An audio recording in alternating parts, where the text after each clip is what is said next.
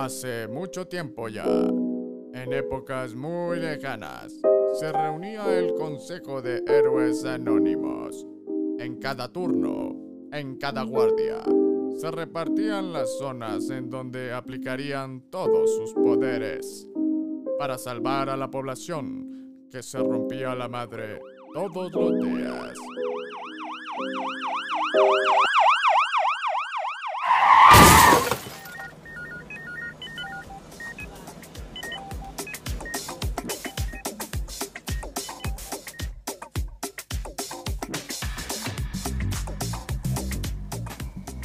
Pues sí, aunque usted no lo crea, ya estamos nuevamente de vuelta. Código 3, su podcast preferido de los servicios prehospitalarios de urgencias en la Ciudad de México. Pero hoy vamos a hacer una serie de episodios donde seguramente mis, compañeros de tripulación me van a ayudar a presentar. Saludos Ernesto Robles y a mi derecha. Saludos, buenos días, buenas tardes, buenas noches a la hora que nos escuchen. José Antonio Martínez Gerard, Toñito Gerard, o como gusten llamarme, ya me conocen. Qué bueno que nos acompaña y nos está escuchando. Muchas gracias. Bienvenidos. Hola, buen día, buena noche. Aquí Alfonso Chavarría, a sus órdenes. Pero hoy creo que estamos de supermantel en largo, tenemos una gran autoridad No, bueno. Lo mejor o sea, que hay. Es para que nos envidien y donde todos. estamos reunidos, o sea, estamos en un Sí. rally nacional, casi nada. Pero tenemos con nosotros Pues déjenme hacer la presentación del doctor Gabriel García Rodríguez, ni más ni menos el director general de epidemiología y punto focal nacional de equipos médicos de emergencia. Doctor, muchísimas gracias por la invitación y por recibirnos en sus instalaciones. No, muchísimas gracias a ustedes, ¿no? Al contrario, estar aquí es un placer y un honor. El compartir la mesa con grandes personalidades, eh, con, con gente que se ha dedicado a la atención prehospitalaria, pues ya de muchos años, ya jubilados, pero que siguen Sí. impulsando el tema. Eso es 48 años. Ponchito, todavía dándole guerra a las guardias sabatinas, me parece. No, excelente, la Cruz Roja todavía. Ah, muy bien, excelente, ¿no? Pues eso creo que es lo que necesita el país, justamente la difusión, la impul- la- el impulso del, del sistema prehospitalario y sobre todo tener espacios donde uno pueda compartir las experiencias, ¿no? El, el- el- el devenir eh, de día a día que, que pasa en, en el sistema prehospitalario y en todos los componentes que este tiene, ¿no? Entonces creo que es muy importante. Muchas gracias, yo muy agradecido de estar aquí con ustedes. Oye, doctor, pues la verdad sí quisiéramos que nos presumas. Presúmenos cómo está este asunto. Este es el primer rally nacional. Es correcto, es correcto. Mira, es, es un, eh, el rally nacional, eh, primer rally nacional prehospitalario. Este rally nació con la idea eh, justamente del sistema de urgencias del Estado de México. Fue una idea eh, innovadora del doctor Goodwin, quien está a cargo del sistema prehospitalario en el Estado de México. Y nos planteó en una mesa de trabajo que tenemos, que dicho sea de paso, también eh, iniciamos ya más de prácticamente año y medio el trabajo de la actualización de la norma oficial mexicana para la atención médica prehospitalaria. Eh, iniciamos eh, una mesa de, expertos nacionales en donde estamos representados tanto el gobierno federal, los gobiernos estatales y los municipales para poder tener el estándar del sistema. Y un día en un chascarrillo comentó, oigan, ¿y si hacemos un rally? Porque estábamos discutiendo entre la parte de cuáles debería, cuál debería ser el estándar de prestación de servicios, el, el estándar académico. ¿Deben ser técnicos? ¿Deben ser eh, Profesionales. técnicos superiores universitarios o deben ser licenciados? Ya. maestros y demás, ¿no? Lo que les siga. Entonces, justamente salió la idea de ahí porque hay una gran eh, diversidad de, de- de preparaciones en las entidades federativas. Las 32 entidades federativas tienen diferentes, incluso sistemas de coordinación y de organización de la prestación de servicios de emergencia. Y dijimos, vamos a hacer un rally. Primero, porque siempre, ya saben que en la Como mesa... para hacerlo atractivo, ¿no? Es correcto. Sí, sí, sobre sí. todo, más que atractivo, fue, el tema fue, hagamos algo que nos enseñe qué es lo que tenemos realmente en el país fuera de un documento, o sea, en la práctica, en, en el campo de batalla, ¿no? Y como, como, como dice su introducción, en, en los que se rompen la madre todos los días en la calle, ¿no? Sí, Salvando sí. vidas. Y literalmente creo que esa, esa, esa fue de como nació la idea de hacer un rally para poder primero conocer las capacidades de la- del, del mejor equipo de cada entidad federativa, porque al final cuando tú lanzas una convocatoria de un rally nacional, pues no vas a mandar a tu peor equipo, ¿verdad? Mandas No, vas a presumir, ¿no? Mandas, a- mandas al mejor.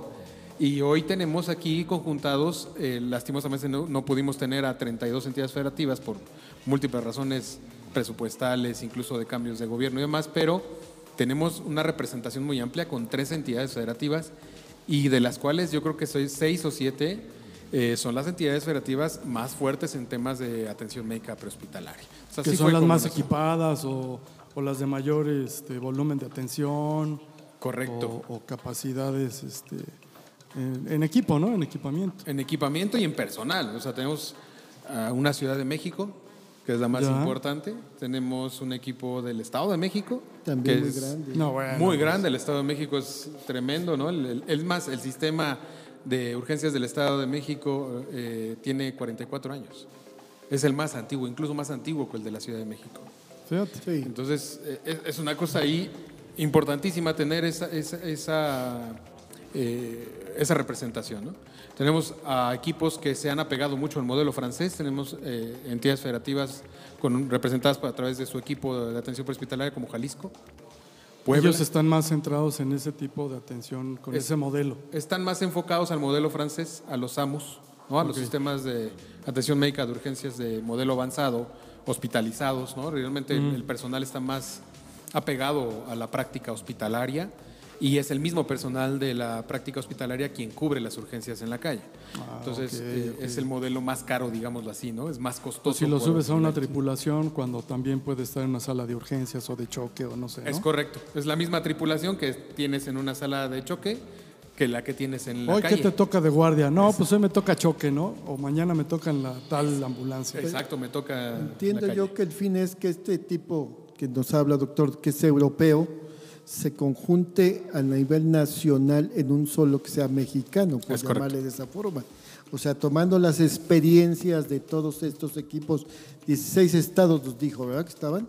Trece estados. 13. Trece. Eh, sacar una sola preparación Un estándar. a nivel tres estados, por empezar, que al final sea nacional. Claro. Pues qué ambicioso programa, ¿no? Sí, No- sí, no la verdad es que me saqué como- la rifa del tigre, dice. Te lo dije. Sí. No, pero qué bueno, felicidades, ya hacía falta, o sea, eh, estamos, tuvimos mucho tiempo como olvidados, Claro. sin avanzar y la tecnología se veía que llegaba de Europa, de América, del norte, todo eso, y, o nos llegaba demasiado tarde aquí a México, ¿no? Así es, mi, mi buen Alfonso. Fíjate que acabas de comentar algo bien, bien eh, claro y conciso. Teníamos mucho tiempo de no hacer nada. Eh, lastimosamente, desde 1910, México deja en manos de nuestra benemérita institución de prestación de La servicios hospitalarios de la Cruz Roja, ¿no? Nos deja en manos de la Cruz Roja. Y digo lastimosamente porque eh, quien debió de haberse hecho cargo en su momento eh, era el gobierno, el Estado. ¿no? Siempre El los Estado. estados debieran deben, de- deben de asumir la responsabilidad de la atención médica. De hecho, así lo mandata nuestro, nuestra constitución política mexicana, ¿no? Así a través es, de su cuarto, su artículo cuarto, ¿no? Es el Estado el que debe ser responsable, pero en época de guerra, Porfirio Díaz decide eh, dejarlo en una institución de asistencia privada y en este caso en, en guerra, para atender a los lesionados de guerra, da un decreto que le da las facultades a Cruz Roja para, atender la parte prehospitalaria. Se acaba la guerra y nadie hace nada.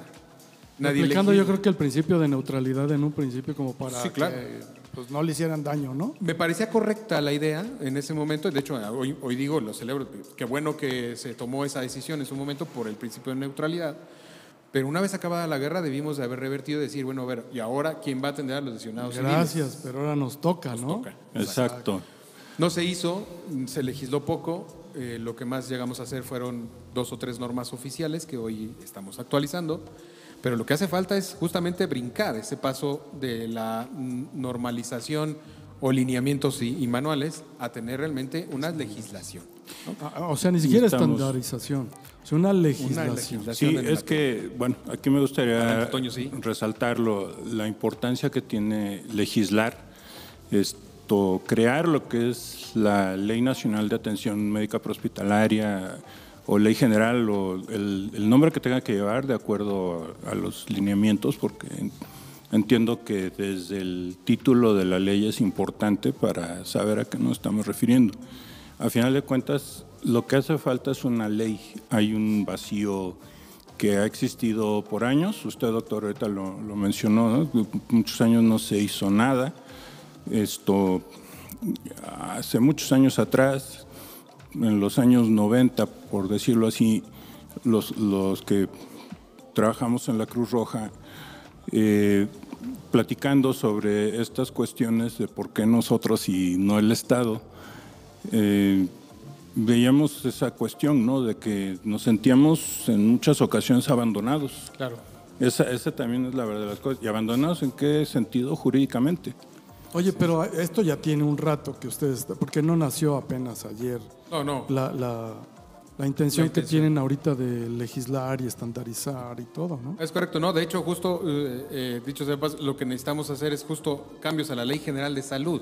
O sea, al final, la atención médica prehospitalaria y la atención médica de urgencias y la atención de los desastres que al final también eh, repercute en las lesiones de uno o múltiples pacientes, debe de estar eh, en- encausada o inmersa en la Ley General de Salud. Es facultad de la Ley General de Salud. Entonces, ya en la Ley General de Salud, en las recientes actualizaciones que se le hicieron y modificaciones y reformas, se contempla ya el sistema prehospitalario. Si ustedes revisan hoy la Ley General de Salud, en su artículo séptimo y en el artículo 27 y demás, varios artículos que habla, ya reconoce al sistema prehospitalario como un sistema que debe de existir, el sistema de emergencias en salud. De hecho, justamente a través de, en, este, en, este, en esta administración, digámoslo así, no quiero hablar mucho de política, pero sí comentarles que a partir de esta administración vimos, eh, vimos la luz. Vimos la luz donde entonces eh, los tomadores de decisiones nos, nos apoyaron y dijeron, a ver, ¿quién trae el tema de prehospital? Pues adelante. Y entonces eh, aquí estamos ahora impulsando. Ahí está el presupuesto para que lo desarrollen. Para que desarrollemos el sistema. Claro. Entonces justo estamos ahí con el apoyo completo desde el gobierno federal, el gobierno de la Secretaría, bueno, la Secretaría de Salud y a través de nuestro subsecretario, secretario de Salud, el doctor Hugo López Gatel, el, el- el doctor Alcocer, hemos eh, trabajado en tener la unificación y este rally es muestra representativa de lo que hemos hecho, ahora, la, la unión de los sistemas. Había incluso mucha discrepancia entre las entidades federativas. ¿no? O sea, no, no estaban tan de acuerdo aun cuando al final pues, se perseguía pues, el mismo, el mismo propósito, ¿no? Es correcto, había... Mismo eh, fin. eh, digo, pues, sabemos que cada entidad federativa pues, tiene sus modelos adecuados a la parte política, ¿no? El- Aunque Sí, por un- que es, es un- muy peso, mu- tiene mucho peso. y muy a nuestro pesar, la salud todavía se politiza, algo que debe de ser no político, ¿no? Todavía se politiza mucho. Entonces cada gobernador pues le imprimía su sello a los sistemas, ¿no? Que él desarrollaba, incluyendo el de perhospital. Entonces había modelos que estaban muy apegados a los modelos europeos, otros por obvias razones, incluso geográficas, los del norte, muy apegados al modelo de despacho de Estados. Unidos, norteamericano. Y otros, pues que hacían lo que podían con lo que tenían, ¿no? Entonces, literalmente... Era un mix. De era- de es una mezcla rica de, de- de- de capacidades. Hoy estamos logrando un poquito, ya tenemos ya dos años trabajando, por lo menos, por lo menos dos años de manera intensiva, porque la pandemia pues fue algo que nos detuvo a todos en muchos proyectos.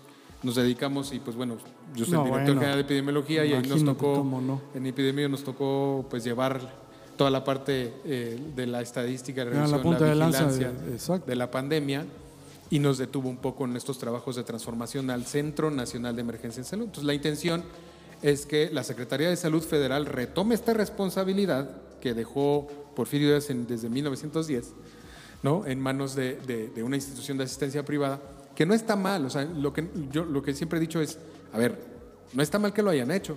O sea, si no hubiese estado Cruz Roja, ¿qué hubiese, qué hubiese pasado de los mexicanos? ¿no? Claro. Bueno, quién Pues sabe. hubiera nacido de cualquier forma. De cualquier ¿no? forma, sí, es una necesidad que se tiene que hacer. Pero bueno, lo hicieron, entonces es tiempo de que el gobierno retome y algunos estados lo han estado haciendo bastante bien. O sea, el modelo ha evolucionado y hay un modelo de atención médica prehospitalaria que incluso eh, este, pues, reconocer también el trabajo de los que venían atrás, ¿no? El nuestro, eh, que en paz descanse, nuestro líder también, el, el de la Secretaría de Salud, nuestro- Arturo el- García Arturo Cruz. García Cruz, que en paz descanse, que recientemente, hace un par de semanas, ¿no? Este, falleció Desafortunadamente. hace unas semanas, entonces eh, fue un- el pilar fundamental para estos, este, este trabajo que yo estoy dando continuidad. Pero, él- que evidentemente siempre hay como, eh, o sea, la, la necesidad de institu- institucionalizar o de legislar o de estandarizar este tipo de servicios, evidentemente van a, a terminar en una primera versión. Lo que, lo que ahora tú, doctor, logres, este, evidentemente va a evolucionar y habrá algunas cosas en las que se deba mejorar y algunas otras en las que estén muy bien, pero yo creo que lo importante es que, que se inicie de una manera cen- central.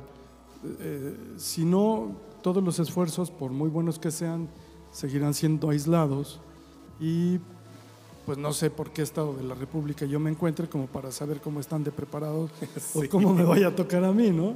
Si, le- si llegara a necesitar un servicio de esta naturaleza. ¿no? Fíjate que comentas algo bien cierto antes, eh, y hablando incluso desde el número de emergencias, por ejemplo. Sí. Antes teníamos más de 80 números de emergencias, y entonces tú tenías que saber, si ibas de viaje de la Ciudad de México a Tijuana, pasas por X cantidad de estados, tienes que saberte el número de todos los ¿no? Y a Claro. grabarlos todos y dices, está canijo. Hoy tenemos un número nacional, ¿no? Eh, este, que nos deriva a las emergencias y demás, un modelo de coordinación a través de los, los C5 con los centros reguladores de urgencias médicas que nos permite tener un poquito más de fluidez de la información y demás. Y creo que algo, algo bien importante que, que- que acabas de decir, nada es perfecto, Todo, todo, es, perfecto. todo es perfectible. Exactamente. Y lo que en su momento iniciaron mis antecesores, hoy podemos mejorarlo. Lo que nosotros terminemos, seguramente en el mañana alguien lo va a mejorar. Simple y sencillamente, la innovación tecnológica tiene que irse adaptando. A, No, a- te va a arrastrar, Sí, porque así. va a ser necesario que Así es, adecúes correcto. ciertas cosas. Toda la Sí, es normativa. indispensable. Sí. Doctor, tengo dos preguntas. Sí. La primera, eh, ¿se ha logrado homologar el 911 como el teléfono?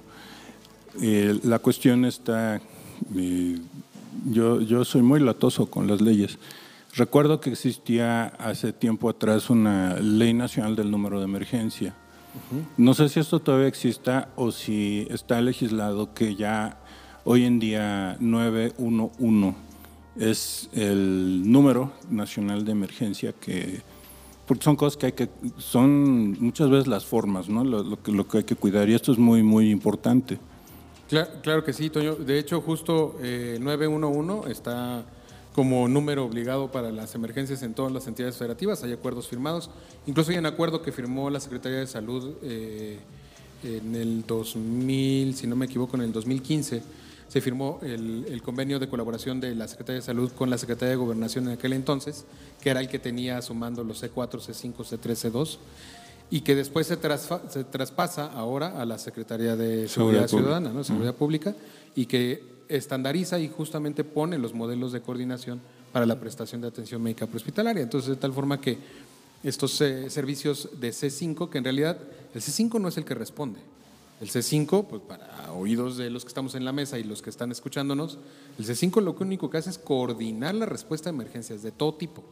Emergencias de seguridad, emergencias de protección civil, emergencias sanitarias, en este caso las prehospitalarias, y despacha hacia los centros de, de respuesta la, la- la emergencia para que sean estos centros de respuesta quienes, eh, valga la redundancia, respondan y, Claro. y acudan a las emergencias. ¿no? Pero aquí hay algo que hay que enfatizar. Es un medio que centraliza las llamadas de emergencia Correcto. con jerarquía, que eso es algo muy importante para pasar los servicios a quien necesite atender ese servicio. Me parece que eso es una cuestión muy importante porque ya no estamos en el tiempo de, oiga, ¿y me podrá apoyar con una ambulancia? ¿Me puede apoyar los... No, no, no, es, ¿sabes qué? Te estoy mandando esta emergencia, vas a cubrir esta emergencia y voy a estar vigilando hasta que termine el servicio, que lo cumplas, ¿no? Es Que correcto. Me parece una cosa muy importante. Así es, Toño. No, de hecho, justo eh, no es a voluntad del centro de respuesta. O sea, literalmente el C5 está mandándote una instrucción de atender. Claro. Entonces, el centro de regulación de urgencias y el centro de respuesta tiene que eh, hacer las acciones conducentes para poder atender la emergencia. Y justo se miden todos los tiempos, desde el tiempo desde la toma de la llamada, desde el despacho, la primera asistencia, el primer contacto con el paciente y hasta el arribo al hospital. Entonces, todos esos, esos tiempos los tiene bien claro, Claro. el sistema. Y Excelente. evidentemente yo supongo que toda esa numeralia, toda esta estadística, debe de determinar en la mejoría de esos procesos Por supuesto. para abatir tiempos, para eh, coordinar mejor llegadas, para no duplicar servicios, para todo eso que pasaba cuando esto no existía, ¿no? que te podían llegar tres, cuatro, cinco organizaciones o instituciones atender, ¿no? Así es, decía Denis Donavedia, ¿no? En sus libros de, de planeación estratégica. O sea, lo que no puedes medir no lo puedes mejorar y, y los es. es- para eso sirve la numeralia, ¿no? Para eso Claro. sirve el estándar. Entonces, Sí, por supuesto. todo es perfectible y necesitamos tener cómo medir los indicadores, ver esta parte de tiempos de respuesta y demás. Y la ciencia de datos hoy en día, ¿no? Es que está al servicio precisamente del análisis de todas estas este, cosas que son tan, tan importantes. Así es. Segunda pregunta que le tenía. Desafíos, retos que tienen ante ustedes con todo este trabajo titánico que están llevando a cabo. Híjole, Toño, nos ponemos un segundo podcast para esto porque este, No te va a alcanzar no la va a hora. alcanzar la vida. Ya No, me respondió. im- Imagínate que tenemos 100, bueno, al menos 100 años que no habíamos hecho grandes cosas en realidad y que cada quien hacía su pequeño esfuerzo como podía. Bueno, de ahí tenemos que partir de, primero en estandarizar eh, el modelo de atención. El modelo de coordinación, modelo de respuesta, modelo eh, de, integración de los sistemas de prestadores de servicios, incluyendo Cruz Roja, Protección Civil, Pemex, Marinas, Sedena, los que tengan servicios de atención make-up hospitalarios. El hecho de que el gobierno federal o el gobierno central sea el responsable de dictar lineamientos, de hacer el modelo, de, de- de decir los cómo, con qué juguete se juega y cómo se juega el juego, A no los quiere decir gobiernos locales les, les tocaría entonces empezar a proveer Así de es. recursos, ¿no? Es correcto, pero eso tampoco quiere decir que saquemos de la jugada a todos aquellos que han hecho mucho en el país. Claro. Entonces, al contrario, se trata de integrar. Número, reto número uno, la integración de todos los componentes que hoy prestan servicios prehospitalarios, ¿no?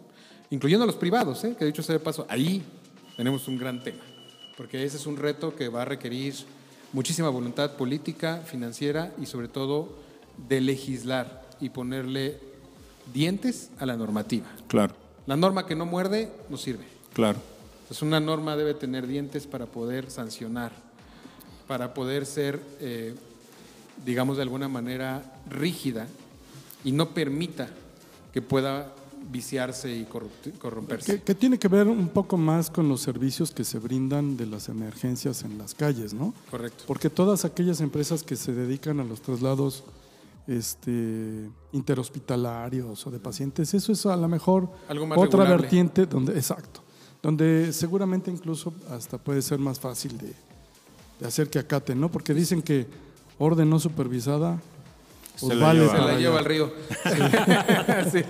Este, sí, no, justo, creo que la parte, incluso a las empresas les conviene estar regulados y estar en orden y no tener problemas, la sociedad los reconoce y demás. El tema es en la calle, Sí. con estas ambulancias patito, mal llamados bananos, ¿no? Este, Exacto. que- Es el que- término que- adecuado. el los Sí. bananos, ¿no? Los O sea, todo sopilotes. eso ya ustedes lo conocen. O sea, Por supuesto. Es porque muchos decían es que el comentarios, ¿eh? es que el gobierno no hace nada porque no conoce nada de eso. No, claro que comentarios. Entonces, lo que está haciendo el doctor es que realmente la autoridad, como en este caso, conoce todo lo, la problemática que hay dentro de la atención prehospitalaria. Correcto. Entonces, para allá va encaminado todos estos esfuerzos. Sí, no, miren, bueno, su servidor, eh, sé que hay de repente eh, personajes que a lo mejor no conocen, ¿no? El la totalidad, desde la raíz, desde las entrañas. Su servidor prestó servicios prehospitalarios desde 1994. Seguramente ustedes se van a acordar de un grupo voluntario, Lazo de Ayuda Social en Emergencia y Rescate, LASER.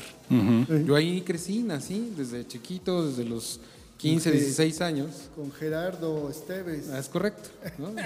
Ahí andamos con León y todo, Sí, todo el mundo, ¿no? Entonces, eh, ahí me formé. Acérrimos enemigos, Ay, déjame por, te por supuesto, platico. ¿no? por supuesto. La roja y láser eran Sí, así sí, como sí. que agua, eh, ¿cómo? aceite y agua, Agua ¿no? y Por- aceite, agua y Cruz aceite. Roja, Cruz Roja y Láser éramos acérrimos enemigos, pero es una cosa curiosa porque cuando había los grandes incidentes, pues todos trabajábamos Ah, claro, en común. exacto. Todos Sí, sí, entrábamos y hacíamos rescate y hacíamos traslados, hacíamos nuestro triage, en aquel entonces mal, mal hecho, exacto. ¿no? Digámoslo, No teníamos todavía las tarjetitas, ¿no? Pero, pero, se pues, hacía. ¿no? priorizábamos pacientes y órale, te lo llevas y demás, ¿no? Recuerdo todavía un incidente masivo que hubo en un Pumas, eh, eh, Pumas América. Ah, en- cómo no, en CEU. En CEU, que se puso la cosa terrible y fue nosotros, por ejemplo, el láser llegó, láser en la zona sur, yo cubría en la zona sur. Y en la zona sur fuimos los primeros en llegar, pues estábamos ahí, nosotros cubríamos, nuestra base era insurgencia y periférico. Sí. No, bueno, pues a tiro de piedra, ¿no? Pues llegamos a CEU Sí. y empezamos a hacer triage y empezamos a repartir pacientes prioritarios, ¿no? Claro. Entonces ahí, ahí eh, eh, literalmente te das cuenta cómo eh, este... Yo, yo les digo a mis alumnos en clase, a ver, ¿por qué estudian medicina? ¿Cuál es el afán de estudiar medicina? Pues para salvar vidas, ¿no? Uno empieza, uno empieza a estudiar medicina o a ser técnico en urgencias médicas porque quiere ayudar. En aquellos, eh, digamos, en los 90, en los 80, esa era la razón de ser del paramédico, del técnico No todos, ¿eh? No todos. Aquí alguien de la tripulación dice que su razón de ser entró aquí por morbo, dice. Ah, sí. Aquí está mi, no, muy bien. No, bueno. mi negrito. no, no, pues, eh, eh, bueno, la gran mayoría era por Sí, queremos ayudar, ¿no? Es más, había un- Vocación. hasta las mamás decían, vete a ayudar aunque sea la Cruz Roja. ¿No? Vete a Ya no estás favor. aquí de baquetón. No estés de baquetón, vete a ayudar a la Cruz Roja, ¿no? Vete a hacer este, despensas, vete a salvar vidas, ¿no? Etcétera.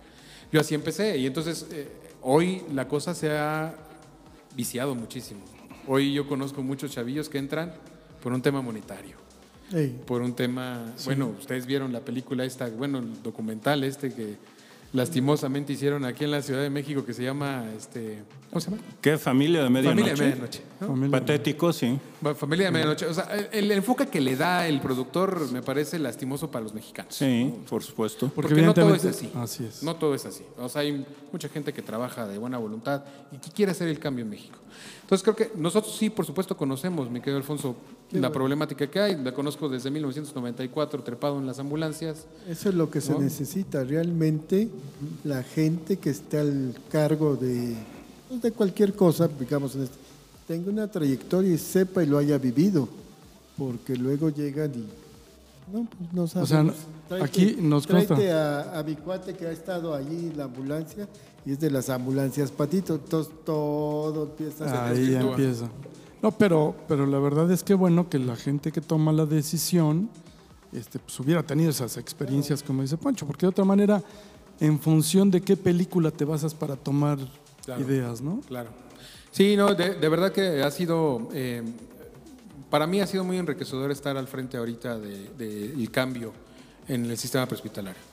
Y lo que comentaba yo hace ratito en la inauguración justamente de- del, del- del rally es, eh, a ver señores, atendemos a un solo paciente, el, la ambulancia, con el paramédico técnico en urgencias o promotor en salud, enfermera, médico en el ideal, ¿no? atiende a un paciente, mismo paciente que va a llegar al hospital, tú urgenciólogo, médico intensivista, cardiólogo y demás, mismo paciente que va a pasar a piso, que lo va a atender ya en su segunda fase o tercera fase de rehabilitación, el médico de rehabilitación, etcétera. O sea, es- la urgencia es un solo, una sola línea, no tiene por qué haber sistemas separados ni pelearse el médico de urgencia. Yo me acuerdo todavía cuando eh, empezó el Centro Regulador de Urgencias Médicas No, 1997. Todavía, doctor. Todavía llegas y... Te dejan estacionado No, dos horas, tres te- horas. No, pero vas llegando en lugar de decir, bueno, ¿quién te dijo que lo traigas aquí? ¿Por qué lo traes? Pues es que me dijeron por radio a mi centro Claro. regulador. O sea, Sí, el centro, hoy el centro regulador puede hacer eso, ¿no? Antes, no, antes era, les digo, yo me toqué, a mí me tocó bajarme a hablar por teléfono al CRUM. No había radio, no teníamos radio nosotros, era marcas al CRUM, tú, tú traigo un paciente así, con tales características, tales signos vitales, todo. Ah, este, mil palta, pues ahí vas desde la Gustavo Madero hasta Mejor Milpalta, mándeme al ¿no? Cóndor, sí, ¿no? claro. Entonces, es, es, es un tema eh, eh, especial. Entonces, el generar que no haya no haya esta pelea ¿no? entre los sistemas, el sistema de atención de urgencias hospitalarias y prehospitalarias, nos tomó unos mesecitos, pero hoy de verdad son los grandes amigos. ¿eh? Hoy, hoy el, lo- lo- lo- donde pude yo medir que sí está sirviendo es que los hospitales, los, los- sobre todo los institutos nacionales, me hablen a mí, al CRUM federal, tenemos un, que eso fue lo que generó la pandemia, haber generado un centro regulador de urgencias médicas federal que coordine a todos los CRUM de los, de los estados. Entonces, me habla nutrición, por decir, en algún hospital y me dice, oye, tengo una ambulancia de Guerrero que no está regulada, ¿qué onda? Y entonces ya buscamos, oye, CRUM Guerrero, ¿no? O sea, CRUM Guerrero inició en el 2021 también, Ya. en pandemia. Oye, CRUM este, Guerrero, ¿qué pasó con esta ambulancia? No, pues, a ver qué número económico es tal, fulano. Ah, es del Metlatónoc, ¿no? Del pueblito que está metido en la sierra, no sé qué. No sa- reguló. Que no sabíamos que existía. No, no reguló. Ya. O sea, el presidente municipal tomó la decisión de mandar la ambulancia sin regular, ¿no? Entonces, podemos corregir la ruta crítica. Entonces ahí que, que nutrición me diga, no te lo voy a recibir si no está regulado, ya es una ventaja para nosotros. O sea, una ventaja para nosotros y hasta para el paciente, porque seguramente el paciente no es tan urgente. Si aguantó el traslado desde Metlatónoc hasta Ah, nutrición, nutrición. no es un paciente crítico. Pues es sí. un paciente que se quisieron deshacer de él. Así de simple, En una de esas. ¿no?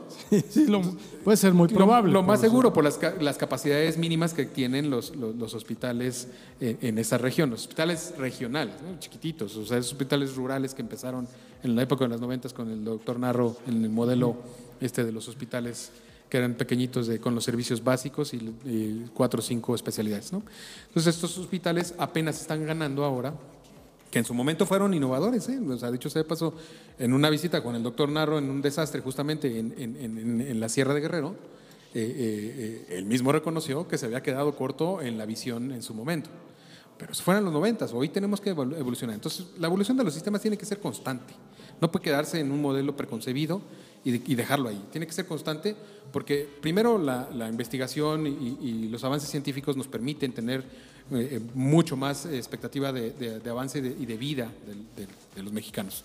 Hoy es una realidad que tenemos una transición epidemiológica ¿no? de las infecciosas a las Sí, claro. enfermedades crónico-degenerativas y que nuestra expectativa de vida nos está ofreciendo más tiempo de vida para que tengamos más complicaciones. 78 años tenemos en México para Así las es. mujeres, ¿no? Así es. 75 para los hombres. 75. Bajó con la pandemia, cambió, se modificó mucho con, Ah, sí, con la no pandemia. ¿no? Estaba más alta y bajó. Bajó, eh, pues obvias razones, ¿no? Pues Hubo sí. una cantidad de funciones impresionantes. Pero pues ha de haber sido a nivel mundial, porque A nivel no global, fue. no fue solo México, a nivel global, ¿no? Entonces, luego a veces el problema es que nos medimos eh, con países que no tenemos nada que ver en cuanto a número de población, ¿no? Eh, La medición, Sí, sí, la comparación debe ser equitativa, ¿no? En cuanto a número de población, Algo parecido. capacidades económicas, modelos de gestión, etcétera, ¿no? Pero bueno, Exacto. No me voy a meter en ese rollo porque es No, muy no, no, complejo. pero ya, no, pero se entiende para los que nos escuchen, ya nos abren el panorama. o sea, Sí, porque todos de- son de- datos que nos lleva a saber qué están haciendo o por qué lo están haciendo. Y es que de pronto Y la información es tan, tan general que la gente no entiende que hay cosas tan particulares y tan delicadas que si no se hacen, Pero esto sirve para que nos Exacto. expliquen y lo entendemos. Este es el fin, bueno, creo. Que es el Con propósito alguien que, se persigue. Exacto. Con alguien que está estudiado, que no es improvisado, entonces ya nos, como a mí, ya me abre el panorama. Ya te deja más tranquilo, Panchito, porque dijo, yo voy a llegar aquí con mi espada desenvainada, porque yo ¿Y quiero por saber qué? pasa, ¿no? Sí, claro. Creo que, creo que es una parte importante. eh, ojalá que nos dé tiempo de terminar. La norma ya está prácticamente eh, a, salir en próximos no? meses. De hecho, está comprometida para entregarse a finales de septiembre a revisión del, del- del comité. Entonces ya está literalmente ya nada más en la parte de redacción, de revisión y demás. Eh, les digo, o sea, integramos la parte prehospitalaria con el hospital y la gestión y coordinación de emergencias mayores, desastres. Lo que en Europa y los AMUS franceses conocen como el famoso plan blanco, ¿no? de la atención de emergencias mayores y desastres, y lo que Estados Unidos tienen eh, también como proyectos y programas de respuesta masiva. ¿no? Oye, doctor, pero esta nueva norma que esperemos que sí llegue a publicarse, bueno, más bien que entre al comité para que la corrijan, la editen y le den una chaineada, ¿no? Correcto. ¿Cuánto tiempo crees que podría tardar en, en empezar a, a dar frutos de, de la organización que bien nos comentas? Qué buena pregunta, qué buena pregunta. Te voy a, te voy a decir una cosa. Mira, eh, creo que los mexicanos nos pintamos solos para brincarnos la normativa. ¿No? O Es sea, que de verdad, sí. nos pintamos solos. Por eso insisto que la norma debe tener dientes, debe tener sanciones, debe tener Y uñas. implicaciones para, para quien no la cumpla. Y la norma debe de generar una capacidad de supervisión. O sea, ahí quien nos tiene que ayudar son los órganos reguladores. ¿no? Pues sí, si, si no hay quien la aplique, ¿no? que, me, la que me perdone el, el doctor Al- Alejandro Sbarch, que es un gran amigo mío, pero él debe de ir a sancionar. Recordando nuevamente, haciendo remembranza en los noventas, llegaba a servicios públicos, ¿se acordarán, no? Sí, sí, sí. Cuando hacíamos guardias, Sí. llegaba a servicios públicos con un médico de en aquel entonces la Cruz Verde, que bueno, era después los hospitales de la De Ciudad de México, ¿no? Del Departamento del Distrito Federal, llegaba con un eh, de transportes, ¿no? Llegaba el de transportes y te revisaban desde la ambulancia a ver que si el extintor, que si la llanta de refacción, que si esto, que si la bitácora, que si bla, bla, bla. Y al paramédico, a ver, vente para acá, mi rey, y ahí te va el examen de 10 preguntas. Y si no lo pasabas, pum, para atrás y al corralón. ¿no? Hoy no existe eso. A mí nunca me tocó una de esas a ustedes. No, pero lo hacía principalmente a las... A las voluntarias. a las Ah, ok, ok, ok. Como privado. La Cruz Roja como que... Tenía el salvoconducto, porque, ¿no? Como Exacto. que era, lo decía el doctor, era la, pues la que le habían encargado en ese La tiempo. oficial. Y seguía el encargo. Ya, Desde sí. Porfi- como comentaba el O sea, doctor. tú- ustedes se están formó exentos, con digamos, ¿no? Porfirio Díaz hasta, hasta ahora que ya se empieza a legislar Exacto. y que ya todo, todavía ahorita pues ya está la norma aplicada y toda la Cruz Roja ya tiene que coordinar con el CECIN, todo lo demás, o sea, Sí, sí, sí. ya está bien Se tiene que sujetar a esa norma. Es correcto. O sea, no, no solamente una institución o dos, o, o tú no porque eres privado, o Es tú sí porque no. A todos. Tendría que Piso ser parejo. general. Exacto.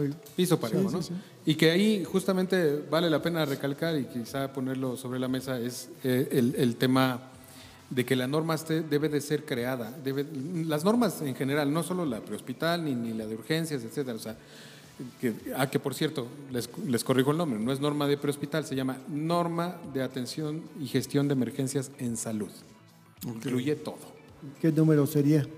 No tenemos número todavía, Hasta que la hasta que la autoricen, pero se- o sea, habla de la gestión, la coordinación, habla incluso de eh, cómo se conforman los equipos, las capacidades técnicas, los estándares mínimos que deben de cumplir las instalaciones móviles y fijas.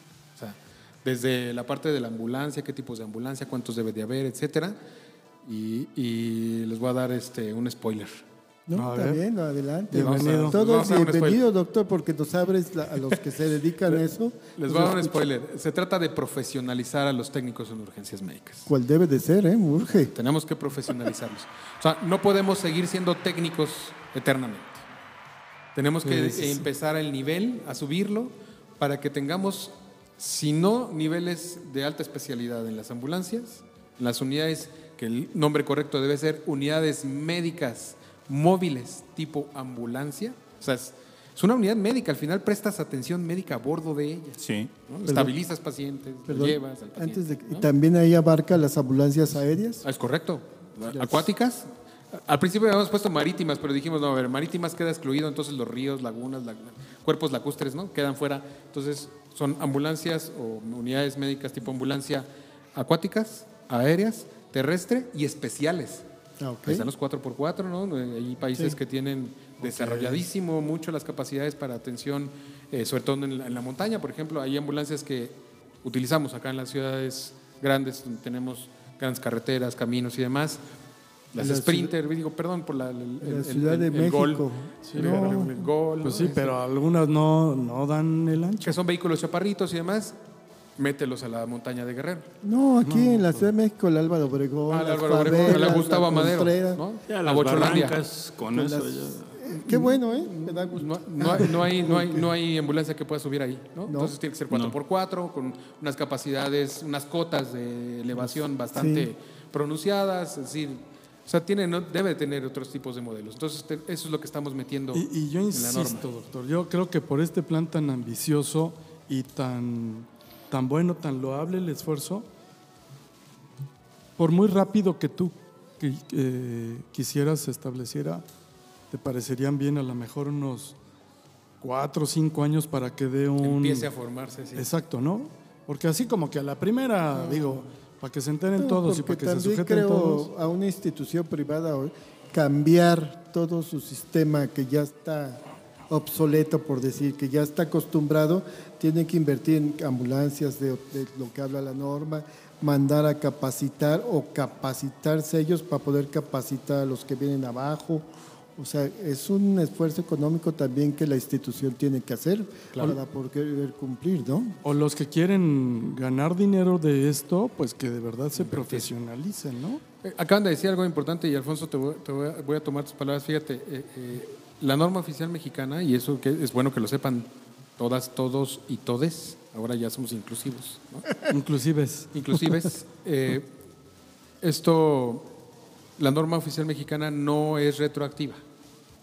Las normas no son retroactivas en realidad. No. Sí, porque Es- la, la ley no es retroactiva. Exacto, busca el máximo beneficio a posteriori. Una vez, de- una vez promulgada, decretada o publicada, es adelante. de este día en adelante. De este día hacia atrás, pues lo máximo que se les puede exigir es que vayan haciendo lo propio para poder alcanzar el estándar, ¿no? Pero no, no se les puede eh, sancionar porque no lo cumplan. Entonces, tranquilas, tranquilos, todos aquellas Claro. y todas aquellas que tengan 40 unidades en su parque vehicular y que tengan dos o cinco, diez, los que fueran. una, ¿no? O una que no cumpla con la nueva norma, no pasa nada. Tendrá un ¿Sabes lo tiempo único? que tiene que hacerlo. ya. Lo único que me parece ahí como medio de pensarse es qué pasa cuando tú le das, pues no te preocupes, vamos a tener dos, tres, cuatro, cinco años para la- que esto, pues ahora sí te caigan los colmillos encima, ¿no? Claro. Porque ya están hechos, o sea, ya hay una autoridad con dientes que te puede sancionar. Pero para variar, dejamos todo hasta el último. Así. Si te habían dado tres años para regularizar y un mes antes quieres hacer todo el trámite, pues te va a caer el diente, ¿no? Y la guillotina. Así Entonces, a lo mejor este, una serie de alicientes que hubiera para estas empresas, para que le digan, maestro, si en el primer año cumples con esto, pues vas a tener esta ventaja, este beneficio. Claro. Si en el segundo año ya vas este, a este nivel de cumplimiento de la norma, ah, pues te exento de tres cositas, o, Claro. o te regalo un sticker de, o una estrella en la frente, no sé, ¿no? Sí, te, te- te regalo un reconocimiento. ¿no? Eh, no, fíjate que eh, la eh, Cofepris nos ha ayudado mucho en ese, en ese tema. Cofepris hoy está haciendo, como ustedes han visto, todos los trámites ya cambiaron de tener un costo a ser gratuitos y ahora ventanilla única digital. Entonces, de tal forma que es mucho más fácil ¿eh? Eh, hacer los trámites de licencias, de avisos de funcionamiento y demás. Y eso implica, por supuesto, también un tema de supervisión por parte de Cofepris y demás. Creo que ahí eh, los que menos me preocupan es el sector privado.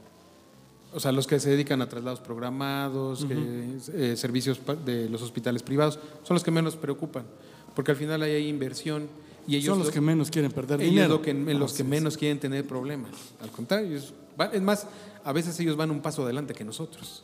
¿no? Ellos traen mejor tecnología Para que nuestras. mejor, ¿no? Claro, Claro. usted trae mejor tecnología. Hablábamos, pues, este Ponchito hace ratito, hablábamos del tema de, de los RCP automáticos, ¿no? Exacto. O sea, desde los compresores de RCP Sí, sí, automáticos. Entonces, ellos seguramente ya los tienen. ¿no? tienen, sí. Cuando empezó pandemia, empezaron a traer las burbujas, que por cierto no servían para nada, ni sirven para nada.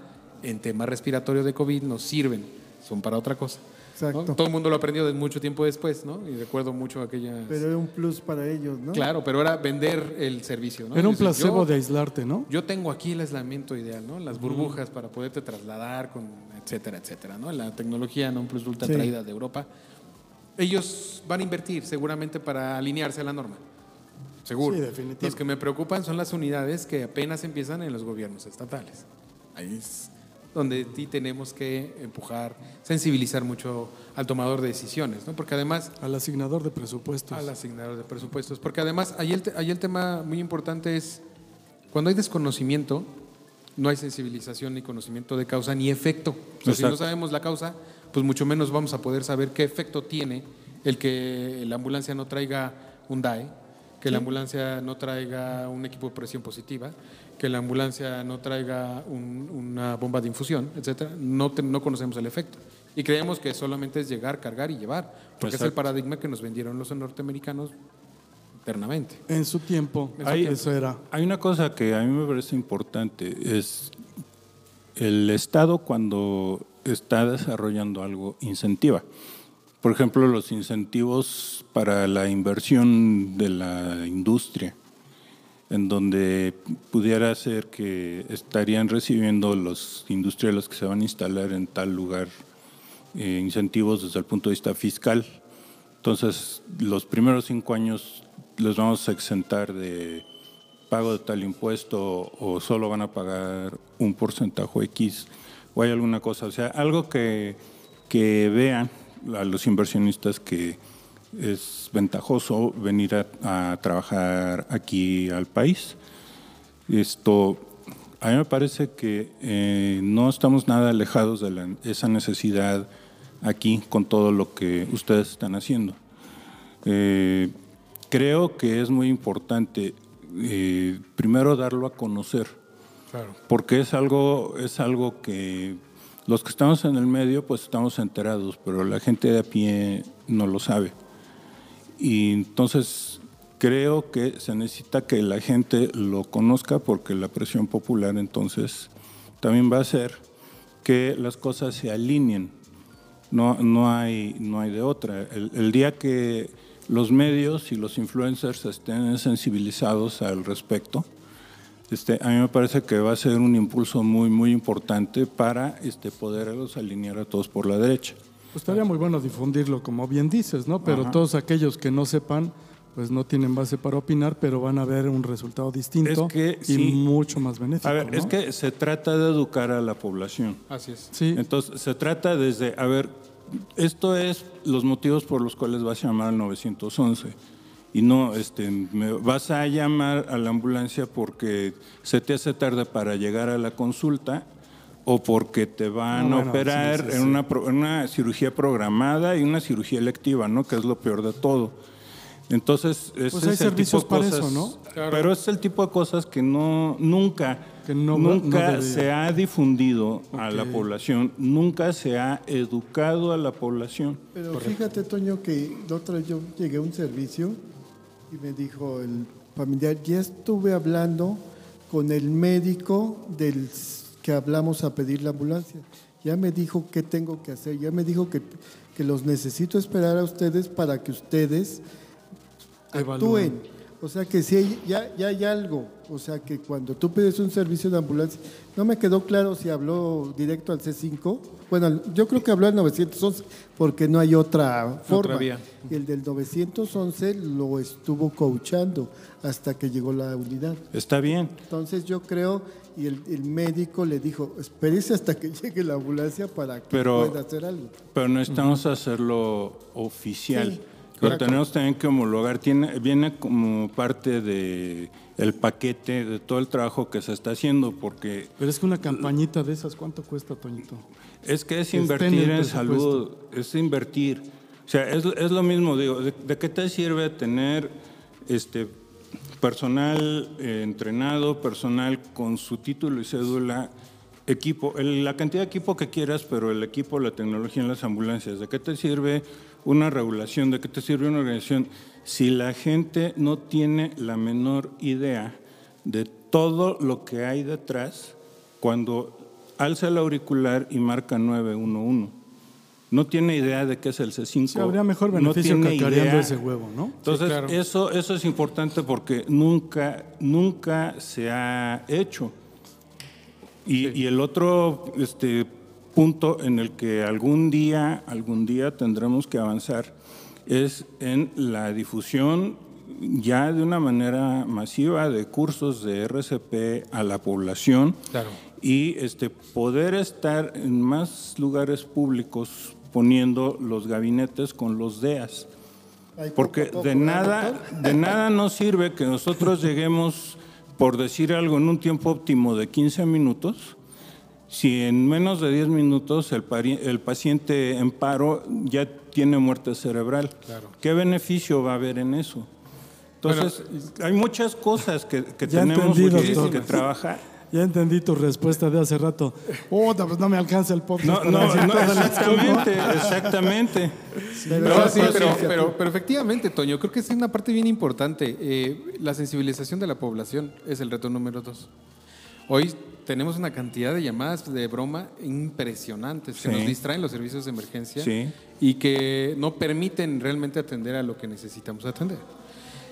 El, el reto, bueno, de- decía yo, el, el reto número uno y el, re- reto número dos. Ahora, reto número tres, la parte de asignación financiera. Claro, así es. Los, las brechas en salud son gigantescas en el país. Sí. No solo de atención médica, y de atención médica de urgencia ni se diga, sino también en salud pública. O sea, Sí. No hay una, un- una inversión fuerte que se requiere, la, que es la que se requiere para poder mejorar eh, desde la educación de la población, la integración de la familia para la toma de decisiones en los cuidados de la salud Por supuesto. de la población. Entonces es bien complicado de repente decirle a- a- al tomador de decisiones o asignador financiero, ¿no? decirle a, a quien te va a dar los presupuestos y Recursos. quien reparte los recursos y decirle, a ver, ¿dónde quieres invertir? En el sistema de urgencias que cuesta 10 pesos, por decir una cosa, ¿no? Eh, metafórica, y de repente, Muy. ¿no? Que va a tener el beneficio de 10 personas, o quieres invertir en salud pública que te cuesta 8 pesos, pero tiene el beneficio masivo de la comunicación, de la educación y demás. A veces se toma la decisión más fácil de decir, no, bueno, el impacto es mucho mayor acá, o incluso política de decir, o invierte 20 pesos en ese hospital que te va a posicionar políticamente. Entonces, es, es un tema bien Es un complicado. tema complicadísimo. Complicado que O sea, requiere. ¿Cómo una- mezclas o sea, la, es la que- magnesia con la, Con la La gimnasia, por, por eso, por eso decía yo que, bueno, es un reto titánico Muy grande. y obviamente es algo que va a requerir años de trabajo. Muchos. Y es un trabajo también, un esfuerzo multidisciplinario, Sí. lo que, lo que, se, tiene que, lo que se tiene que hacer, porque muchas personas este, que se tienen que integrar simplemente en la cuestión números, y los números como realmente se tienen que hacer. Digo, no estoy promoviendo a mi hijo que está terminando la carrera de actuaría, pero, Ah, muy bien. Pero su teléfono celular es el 55.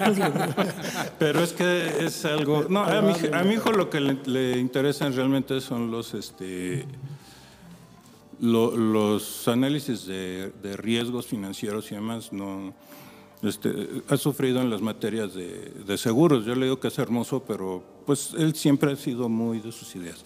Pero bueno, al final de cuentas, lo que me refiero es que se necesita un equipo multidisciplinario. Claro. Yo siempre he estado convencido que en México hay gente extraordinariamente capaz. No necesitamos a nadie que venga de afuera a decirnos cómo son las cosas, porque nosotros somos los que conocemos cuáles son nuestras realidades, cuáles son nuestras necesidades y sabemos cómo rascarnos las pulgas. Pero lo que necesitamos es eso, trabajar, trabajar en equipo y tener una visión estratégica con una ruta crítica a lo mejor de 20 o más años, ¿no? Claro. Yo creo que la diferencia de los grandes sistemas de, de salud, no solo de urgencias, ¿eh? de salud, Sí. es un proyecto a largo plazo eh, con una visión eh, de seguimiento, que no se corte cada seis años, Sostenible. Exacto. ¿no? que, ten- que sea sostenible. Continuidad. Es, es- esa ha sido la diferencia en los países que han tenido estos cambios radicales de sistemas de salud. Y decía, Pues yo creo que entonces el inicio es esto, precisamente la integración, la homologación, la legislación de Así esto. es. Ah, bueno, pues ya, ya me estoy... Ya va bueno, la ¿quién- mitad de, de la República. ¿Cuántos están aquí? ¿Cuántos Fíjate. son 13, 13 estados que están en el mismo tenor. Y somos 32. En, re- en realidad estamos eh, casi prácticamente, yo les podría decir que estamos los 32 estados en el, en el mismo foco. Todos coincidimos que tenemos que tener un modelo estandarizado, que tenemos de tener eh, incluso otro spoiler, mismo uniforme en todos los estados. Claro. Que no dependa del partido que gobierna en turno, porque es un servicio esencial. Claro. El Claro. servicio esencial de la salud. O sea, hoy los uniformes de los médicos son los mismos en, todos los, en todo el país. Es correcto. ¿Y por qué el del servicio prehospitalario no? Es un servicio médico prehospitalario. Chile, mole y pozole. Claro. Entonces debemos de tener una sola identidad. Debemos ser los, el servicio de atención médica de urgencias de México. Claro. Entonces es- son, son temas que están en la norma ya, que se están ya prácticamente estamos ya por apagarle a la estufa de la cocinada para que salga ya el producto. Y, y nosotros creemos que es la punta de lanza, y lo decía yo hace ratito, justamente en la inauguración también. Nosotros no, no estamos contentos con esto nada más. O sea, este es el piso de lo que queremos construir. Este es el cimiento de lo El que va a ser el De lo que va a ser, de lo que va a ser el sistema. Así es. Sí. Porque nos va a dar la pauta para podernos estandarizar, pero de ahí para arriba hay que crecer, hay que tener eh, sistemas integrados, hay que tener mismas capacidades técnicas, hay que tener sistemas profesionalizados con personal capacitado, licenciados en atención médica prehospitalaria, para arriba, ojalá, ¿no? Que algún día lo logremos. 20 años tal Bien vez, probable, no lo sé. muy probable. No lo sé. No, sí, pero tenemos que sí. empezar entonces ahorita a construir eh, eh, con conocimiento de calle y que eso es bien importante, ¿eh? de verdad. Yo sí creo que más allá de los títulos y de la academia que, que en su momento pues tuve la oportunidad de estudiar, eh, cuando yo era técnico en urgencias médicas, ¿saben por qué estudié medicina? Porque me Vale. quedaba la mitad. O sea, Cuando yo llegaba a entregar a los pacientes al hospital, me quedaba la mitad, o sea, y yo era de los que se quedaban con el médico de urgencias a entregarle el paciente, pero además me quedaba, Para ¿qué le ayudo, doctor? ¿Qué, qué hago? No, ¿qué le ayudo, doctor? No, lo- le- le paso Hambre esto, de le paso- conocimiento. Entonces ahí me di cuenta que dije, me estoy quedando a la mitad del camino. Necesito estudiar más, necesito saber más, porque yo quiero ver qué pasa con el paciente, necesito, quiero saber, quiero hacer, quiero hacer dentro del hospital. Entonces eso me dio la perspectiva de lo que se hace en la calle, lo que se hace en el hospital. Y luego tuve la gran fortuna de caer en un programa que fue, eh, eh, que me abrió los brazos, en un programa de atención médica de desastres, ¿no? el Centro Operativo para la Atención de Contingencias, el famoso COPAC, que cuando yo llegué era un programa que estaba ya muy desvirtuado, estaba a punto de desaparecer, tenía problemas financieros. Y cuando yo le vi el potencial de la juventud, ¿no? cuando los chavos quieren eh, hacer las cosas por este sentimiento de ayuda, de apoyo, nos toca el huracán Manuel e Ingrid en Guerrero. Ajá.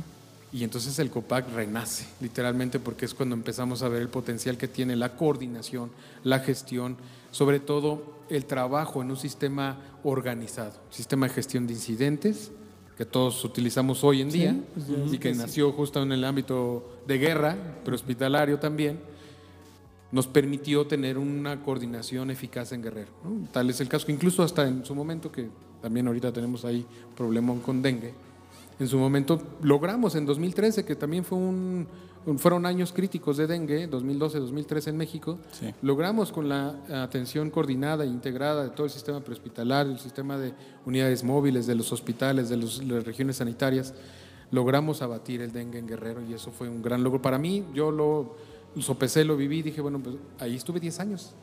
Tanto fue mi amor que me quedé 10 años en el programa. Es que, doctor, de ¿no? verdad, yo, yo veo que eh, esto es tan, pero tan vasto, es tan, pero tan este, complicado, que, que seguramente te estás rodeando de personajes que van a ayudar con esta tarea, y tan así que, bueno, pues por eso se logró este primer rally, Claro. que me imagino que es como que el arranque, ¿verdad?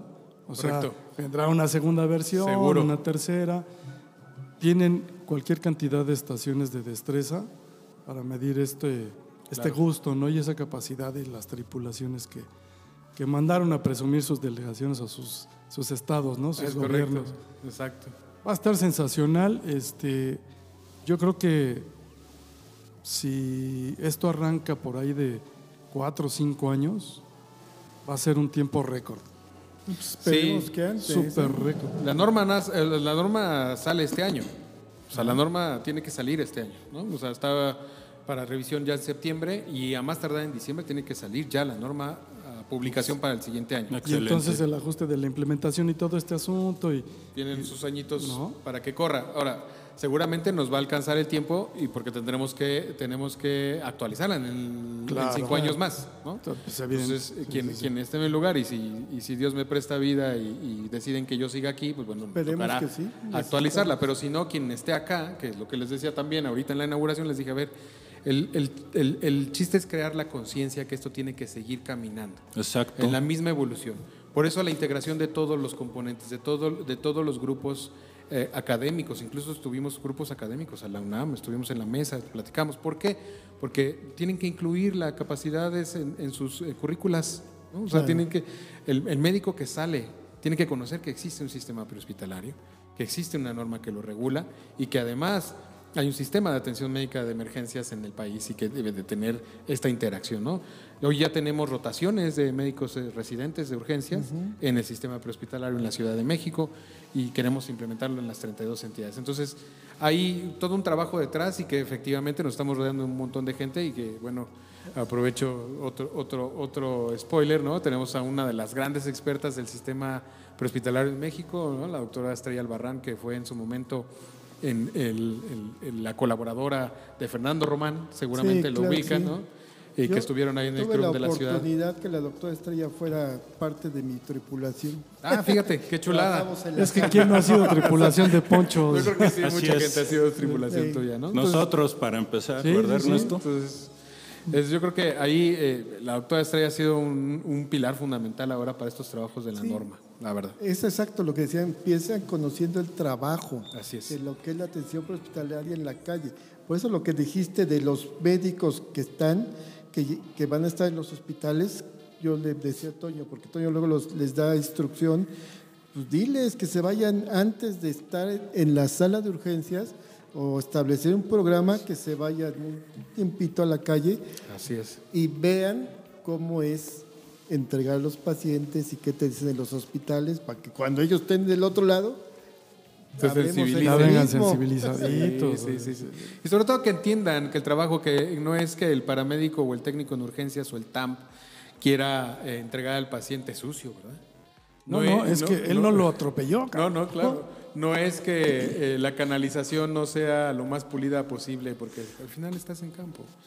O que si Y intubas al paciente. chueco a través de una ventana con alguien correcto. prensado y dices, ¿Cómo? eso no lo vieron, ¿no? Exacto. Entonces, a veces el médico de urgencias es, es- te pone en un papel de. Ah, ¿cómo me traes esto? Pero nunca ha vivido lo que es estar en la Que a calle. lo mejor también tiene que ver con el estrés de la guardia que ya lleva no sé cuántas horas. Sí, y- pero entendible. lo- yo creo que entendible, si ¿no? lo vive en la calle Lo entendería mejor. Sí. Mira, sí, Seguramente. Es como cuando se dieron los primeros cursos de ATLS, por ejemplo, en la Cruz Roja, y este, de repente, como magia, los médicos que eh, certificaron, los primeros que certificaron el ATLS cuando nos recibían en urgencias, así como milagrosamente nos dejamos de pelear con ellos. Claro. Sí. Y nos empezaron a hacer las preguntas pertinentes que nos tenían que hacer. Hay una comprensión mutua. Exacto, Hasta, hasta desde Exacto. ver de la cinemática del trauma. correcto. ¿Cómo lo encuentras? Había médicos, no recuerdo muchos apellidos de ahí de Joco, no quiero No vamos a nadie, quemar a ¿no? nadie. No vamos a quemar a nadie, pero de repente ya sabías que estaba el doctor fulanito que empieza con A y dices, ya valí, ¿no? Ahí me va a estar cuatro horas y me va a poner la barrida de mi vida y me va a decir que soy un inútil, y me va a decir, ¿no? Pero al final te Ah, reciben del sí. paciente, digo, pero pues sí. Un, un doctor enojón que empieza el apellido por A y termina por A. Exacto, correcto. Ah, sí, qué barbaridad, qué barbaridad. Yo- lo yo no lo entiendo. que yo tenía que reconocer de ese doctor es que era, era un buen médico. Sí, claro. Era muy estricto, pero sí, Sí, sí, sí. sí difícil. Entonces, pues eh, así estamos trabajando ya en, en- en Yo este nomás sistema. tengo una duda, Sí. doctor, y muy personal. Muy... Ah, entonces para otro podcast. No, no, no, porque este es rápido. eh, estamos hablando de la norma. Sí. Es una duda personal. ¿Habla de paramédicos o técnicos en urgencias médicas o dice tal cual que debe de existir un paramédico? No, no, no, la norma habla ya de técnicos en atención médica prehospitalaria. Es De ahí para arriba, incluyendo los técnicos superiores universitarios y eh, los licenciados en atención médica prehospitalaria. Entonces, legalmente no va a existir esa figura de aunque es muy común y todo, no, No. va a existir la figura de paramédico. Paramédico, no. Gracias. La, quisiera yo agregar, la figura de paramédico es la manera como la población nos conoce. Ah, es correcto. Entonces, si a ti te preguntan, ¿y a qué te dedicas? Y le soy, soy técnico en atención médica prehospitalaria avanzada. Entonces se le quedan viendo a uno ¿Y muy raro. es, no? Yo Ah, le digo, paramédico. soy- exactamente. le digo, soy paramédico. empezado. Ah, hubiéramos empezado por eso. Bueno, entonces, entiendo, lo entiendo, lo- pero lo- los nombres son por cuestión de normatividad, es el medio, los profesionales de la salud.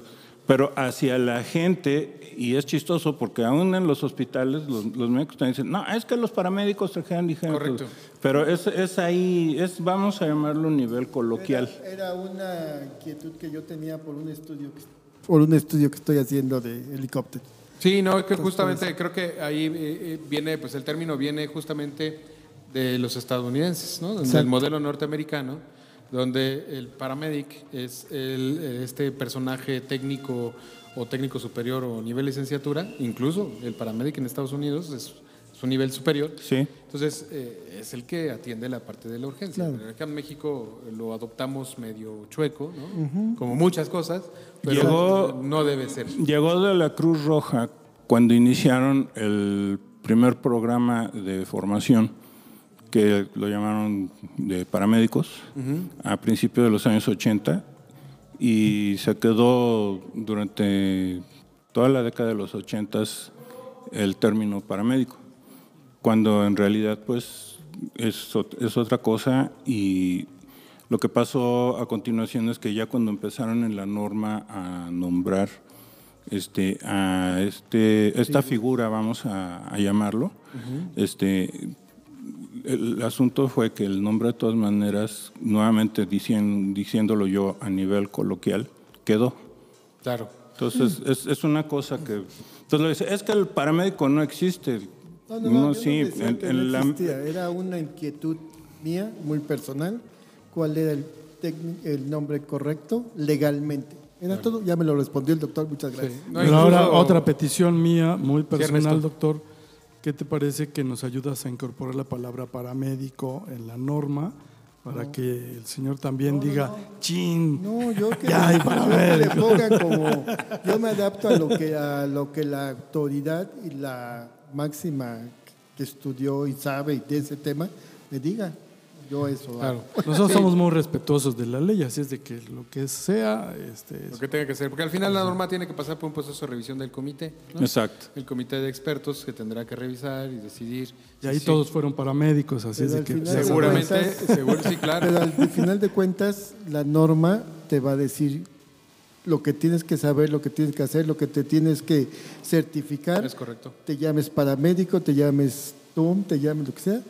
La norma es la máxima TUM, autoridad. TAM, técnico avanzado. de Y respetar. TCU. TEPUM. Así es. Entonces ya le voy a vender camisetas que le voy a quitar lo de paramédico y le voy a poner, como diga la norma, oficial. De hecho, hasta los, los contratos, ¿no? Y los contratos, eh, por ejemplo, el catálogo de, de, eh, códigos y puestos de la, del La gobierno, Secretaría del de la. Secretaría de Salud. No, sobre todo en la Secretaría de Salud. Los códigos y puestos existe un paramédico se llama paramédico en área normativa. Pero es un, si ustedes revisan el perfil del, del paramédico en área normativa, que muchos lo utilizan para pagarles a nuestros técnicos en urgencias médicas o nuestro personal prehospitalario. Está mal, porque el paramédico en área normativa es un personaje administrativo. Como un auxiliar. Exacto, es un personaje administrativo que está presentado en un escritorio revisando. ¿no? Entonces, Y es que se necesita un nombre oficial. Es correcto, Porque código. también, es, hablando precisamente de remuneración, en lo que es la lista de salarios mínimos profesionales, no figuramos ahí. es correcto. Entonces eso es importante también por la cuestión de poder aparecer en esa lista y obviamente pues cuál es lo mínimo a nivel profesional. No, Toñito, que todo ganar. quieres. Yo O sí sea, todo quiero. Hay un montón de cosas. Pero eso sí Sí, pero estamos, estamos hablando de todo eso. Y sí, sí, todo lo quiero. Pero sí Todo está incluido el Servicio Nacional de Salud Pública, que es otro proyecto también del gobierno eh, federal, para, de la Secretaría de Salud en específico, que ha impulsado el doctor Hugo López Gatel. Servicio Nacional de Salud Pública pretende abrazar, bueno, ya es un hecho, ya está incluso publicado en el Diario Oficial de la Federación, va a abrazar a todos estos personajes de la salud pública, incluyendo la parte de atención médica prehospitalaria y de urgencias, que prestan los servicios y que no han sido reconocidos como tal. Estos códigos. Claro. Estos códigos de técnico en atención médica prehospitalaria, de técnico especialista en no sé qué, en tu- así. Pon Entonces, aplauso en Eso es, el- eso- es también ya está en el, en el Servicio de Nacional. responder mi siguiente pregunta, que era cuestión de los salarios. O sea, vas a estar muy estudiado, bueno, por decir, vas a cumplir con tu norma, vas a llegar a ser profesional, pero las instituciones y más, ¿cómo te van a pagar? Te van a pagar lo que ellos crean. Por Pero ya eso- con ese avance, o sea, felicidades, doctor, has Sí, hecho... está alineado, está Son, alineado. son Has muchas cosas, muchas claro. cosas. Y por eso hablaba de la necesidad de figurar en la lista del salario mínimo profesional, porque entonces ese es el piso. Entonces, de ahí para arriba. Es correcto. Pero no- Gracias por dárnoslos a conocer. O sea, había- estábamos en unas lagunas tremendas. Con lo que tú estás haciendo, permíteme felicitarte. Muchas gracias. No, muchas gracias, Alfonso. La verdad es que ha sido un gran trabajo de toda la Secretaría de Salud, en particular la Secretaría, Subsecretaría de Prevención y Promoción a la Salud, y del grupo de trabajo de expertos, ¿no? liderados por la doctora Estrella. La verdad es que ha sido eh, un trabajo impresionante. Eh, de verdad los hemos metido, literal, así como ratitas de biblioteca. Los metimos todos los días. O sea, fueron que te puedo decir que fueron como 20 sesiones que vamos, pero de todo el día, o sea, de meterlos desde las 9 de la mañana hasta las 6, 7 de la tarde. Metidos en una sala, obviamente ahí les dimos de desayunar, comer, cenar agua y baños y todo lo que requirieran, porque no salíamos de la mesa hasta que no acabáramos un capítulo. Y el que sigue, y el que sigue, y el que sigue, y el que sigue, hasta que terminamos el trabajo. ¿Refresco y café también? Claro, por supuesto. Ah, ok. ¿no? O sea, refresco no, porque el re- tenemos una política de, sa- de salud. De salud. Entonces, refresco no dimos, dimos cafecito, agua, ¿no? Galletitas de Whisky con agüita y No, ojalá, no. Unos tacos de carnita. Unos tacos de carnitas, no, tampoco. Cuando menos de Tampoco. canasta, ¿no? Tampoco, tampoco. No, pedimos ahí comida sanita y chapatas, ensaladas y cosas así. Ni tlapehue ni No, nada. no hubo nada de eso. Nada. Nada natural. Todo el mundo me exigía, me decía, oye, no, pues siquiera una pizzita. No, tampoco, no se puede. Ay, bueno, ah, qué Tenemos bueno que ser el ejemplo. aquí el podcast, porque allá cuando nos juntamos, después hay un whisky, una cervecita. Bueno, ya es en la parte social, ¿no? Ya, Sí, sí, sí. ya celebraremos cuando esté publicada la norma y entonces Seguro. Quedamos. habrá Ah, fiesta. pues estaría padrísimo si nos invitas a Claro, hacer una entrevista con esa publicación. Por Sería supuesto. Gran tema de podcast. Muy bien, por supuesto, pues eh, que quede firme la invitación. Cuando Ya. se publique me buscan y lo hacemos. Muchas gracias. Perfecto, Pues, gracias, gracias. por Muchísimas gracias al doctor Gabriel García Rodríguez, el titular de un montón de cosas que nos van a ayudar ahora a los servicios hospitalarios, Muchas gracias. que tiene una tarea titánica, pero que te agradecemos muchísimo, doctor. No, al contrario, muchísimas gracias, por la Gracias, invitación. Gracias. Gracias. Gracias, Toño. Gracias, Alfonso. recuerden, capacítense. Sí. Saludos, Nunca, como, como dice el, el lema del rally, eh, intenta, ganas si puedes, pierdes si es necesario, pero nunca, nunca abandones. Nunca te rindas. Ay, papá. Los paramédicos jamás nos rendimos. Así es. Muchas gracias.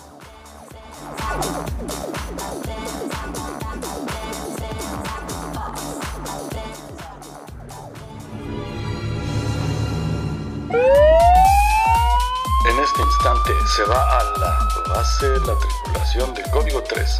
Puedes seguirnos en Facebook y escucharnos en Apple Podcasts y Spotify.